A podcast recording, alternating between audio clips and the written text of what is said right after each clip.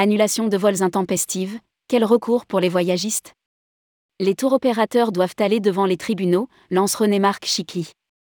Elles ont été le cauchemar de toutes les agences de voyage et des tours opérateurs l'été dernier, les annulations de vols des compagnies aériennes. Entre les grèves, la pénurie de personnel, les conditions climatiques, etc., les professionnels du tourisme sont constamment tributaires de leurs partenaires aériens, dont certains sont plus coopératifs que d'autres. Une situation évoquée lors du Forum 2023 du CETO, à Deauville, le temps d'une conférence assurée par Meïve Removille. L'avocat spécialiste en droit du tourisme en a profité pour rappeler les arguments évoqués par les compagnies aériennes face à ces annulations, mais surtout comment les tours opérateurs peuvent les contrer. Rédigé par Anaïs Borios le vendredi 12 mai 2023.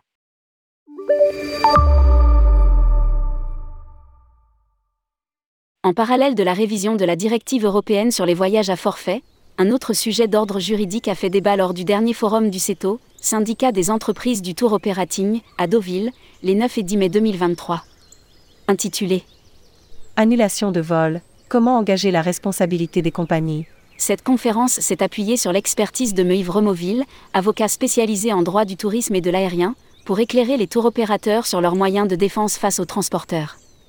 L'avocat a commencé par rappeler les deux textes fondateurs qui régissent les rapports des TO avec les compagnies aériennes, le Code du tourisme dans sa version de 2018 et le règlement, CE, numéro 261-2004, dont on nous dit qu'il est en révision depuis 2013. A souligné Yves. Vous vous trouvez donc entre le marteau et l'enclume, a-t-il résumé. Avec d'un côté les compagnies aériennes qui vont vous imposer un certain nombre de choses et de l'autre, le Code du tourisme qui vous impose également un certain nombre d'obligations à l'égard de vos clients, c'est-à-dire les voyageurs. L'impact de la circonstance extraordinaire. Les compagnies aériennes, quant à elles, ont aussi des obligations vis-à-vis des passagers, information, assistance, réacheminement, hébergement et restauration, etc., mais aussi une obligation d'indemnisation forfaitaire automatique, pour laquelle, selon le règlement 261-2004, le passager peut obtenir 600 euros d'indemnité, simplement en démontrant que son vol a été retardé ou annulé, voire plus si le préjudice subi est supérieur à 600 euros. Ajoute l'avocat. Cette indemnité automatique n'est due que si l'annulation ou le retard du vol n'est pas dû à une circonstance extraordinaire au sens du règlement. Selon Maître Removille, une circonstance extraordinaire ressemble beaucoup aux circonstances exceptionnelles et inévitables, CEI, prévues dans le Code du tourisme des conditions météorologiques défavorables à la sécurité d'un vol, les grèves des contrôleurs aériens ou des bagagistes peuvent être des circonstances extraordinaires. A l'inverse, la grève, même surprise, du personnel de la compagnie aérienne dont le vol est annulé ou une panne sur l'appareil n'en sont pas, selon un jugement de la Cour de justice de l'Union européenne. Dans tous les cas, circonstances extraordinaires ou pas, l'obligation d'assistance des compagnies aériennes est obligatoire. Il faut donc pouvoir identifier les deux cas de figure pour savoir s'il y aura droit à indemnisation à un moment donné, au bénéfice des passagers ou de l'opérateur de voyage. Conseil Ivre Mobile. Un voyagiste peut demander réparation au transporteur aérien.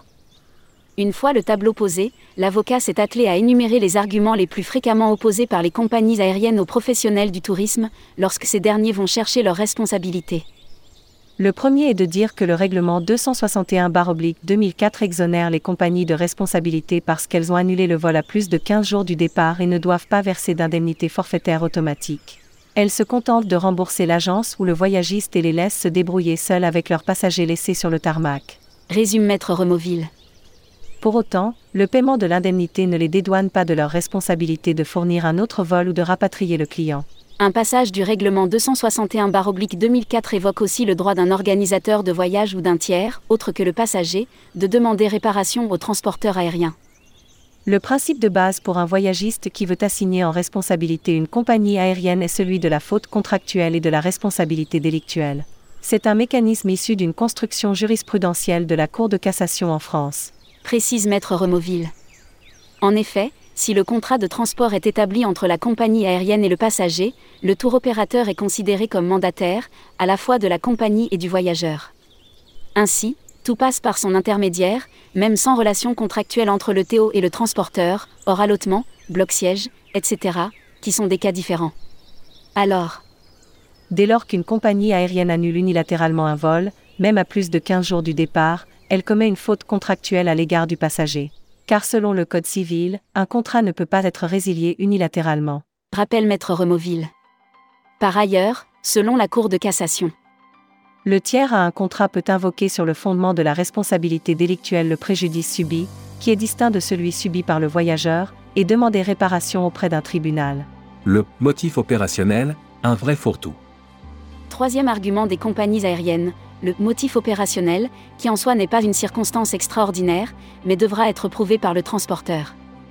À chaque annulation de vol, il faut toujours demander à la compagnie le motif exact, ce qui peut être fastidieux surtout dans des situations comme celle de l'été dernier. Consent Ivremoville. Si ces annulations se produisent la plupart du temps à moins de 15 jours du départ, l'avocat a déjà connu le cas d'une annulation de vol à 6 mois du départ. La compagnie a remboursé immédiatement, mais le lendemain du remboursement, elle a reprogrammé le même vol, au même horaire et sous le même numéro, vers la même destination, mais plus cher. De l'importance de signaler qu'il s'agit d'un forfait. Enfin, autre argument fort chez les compagnies aériennes, celui du préjudice prévisible, qui résulte d'une disposition du Code civil selon laquelle On ne peut indemniser que le préjudice qui était prévisible à la signature du contrat.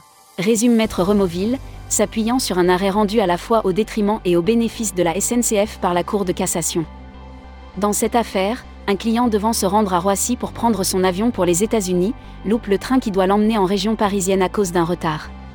Par conséquent, il manque son vol et poursuit la SNCF qui, selon la Cour de cassation, a une obligation de résultat en ce qui concerne le respect des horaires et doit donc indemniser les passagers qui subissent un préjudice à cause d'un retard. Mais la Cour dit aussi que la SNCF ne peut indemniser que le préjudice prévisible, par conséquent, ne sachant pas au moment où elle a vendu le billet que le client partait aux États-Unis par la suite, ce dernier a été débouté de sa demande de remboursement. Dans le cas des tours opérateurs, les compagnies aériennes opposent souvent qu'elles ignoraient que le vol acheté entrait dans le cadre d'un voyage à forfait, et non d'un vol sec. Souligne Maître Removille.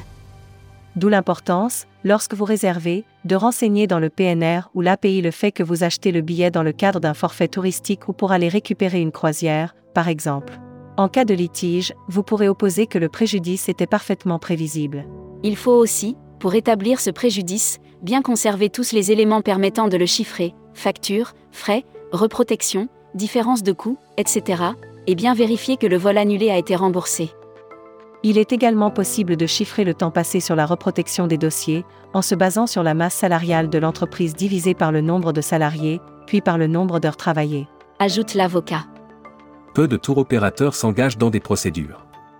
S'il existe plusieurs arguments opposables aux compagnies aériennes, Maître Removille a constaté que peu de tour opérateurs s'engagent dans des procédures. Parce que c'est long, et que ce sera forcément du fond puisqu'il s'agit d'indemnisation de préjudice et non du référé, que l'on peut envisager uniquement s'il n'y a pas eu de remboursement du vol annulé. Suite à une réflexion menée avec René-Marc Chicly, Hervé Tilmont et Jürgen Bachmann pour le CETO, ils préconisent déjà dans un premier temps, aux tour opérateurs, D'écrire aux compagnies en leur expliquant que leur métier est de construire des voyages à forfait et que l'annulation d'un vol a des conséquences pour eux et qu'elles en sont responsables.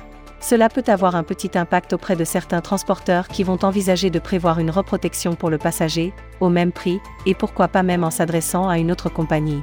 Car en réalité le règlement ne dit pas que la compagnie doit reprotéger le client sur l'un de ses propres vols. souligne l'avocat. Et à défaut de procès, commencez par leur envoyer la facture avec une estimation du surcoût engendré. A-t-il lancé aux voyagistes présents dans la salle? Autre recours, si une action de groupe n'est pas envisageable car réservée aux consommateurs, les tours opérateurs ont tout de même la possibilité de se regrouper contre une seule compagnie auprès de laquelle ils auraient réservé des places sur un même vol ou si jamais ils ont été confrontés à l'annulation de plusieurs vols sur la même période. Marieton en procès contre une vingtaine de compagnies. Néanmoins, certains voyagistes commencent à vouloir faire bouger les lignes, à l'image du groupe Marieton Développement qui a lancé une action en référé contre la compagnie TAP Air Portugal, a indiqué Laurent Abitbol lors du forum du CETO. Le vol qui devait faire partir trois groupes depuis Marseille a été annulé le jour du départ sans aucune raison. A expliqué le président du groupe. Il y a eu une première audience et les représentants de la compagnie ne sont même pas venus. Dans cette affaire-là, Marieton Développement demande à être remboursé à hauteur de 400 000 euros, ainsi que des dommages et intérêts pour le préjudice causé à la marque Avas Voyage. Mais le groupe a engagé d'autres procédures à l'égard d'une vingtaine de compagnies aériennes, pour un montant global de 1,5 million d'euros de dommages et intérêts. Et le CETO dans toute cette histoire? Nous tenons une liste de tous les vols annulés et non remboursés, divisée en deux colonnes, d'un côté la liste des compagnies européennes dans laquelle figure la TAP, et puis les autres. Maintenant, le CETO n'a pas le droit de saisir la justice au nom des tours opérateurs. A rappelé René-Marc Chicly, le président du syndicat. C'est à vous d'avoir le courage de le faire plutôt que de venir pleurer. A-t-il lancé à ses membres? Il y a des solutions. Alors vous allez dire que Laurent Habitbol l'a fait parce qu'il est aussi un distributeur, et que la TAP a peur de lui, mais franchement quand on voit la liste des compagnies concernées, il n'y a aucune raison de ne pas franchir le pas et d'aller devant les tribunaux. Si vous ne le faites pas, c'est un choix commercial et non pas institutionnel. Publié par Anaïs Borios. Journaliste, tourmag.com.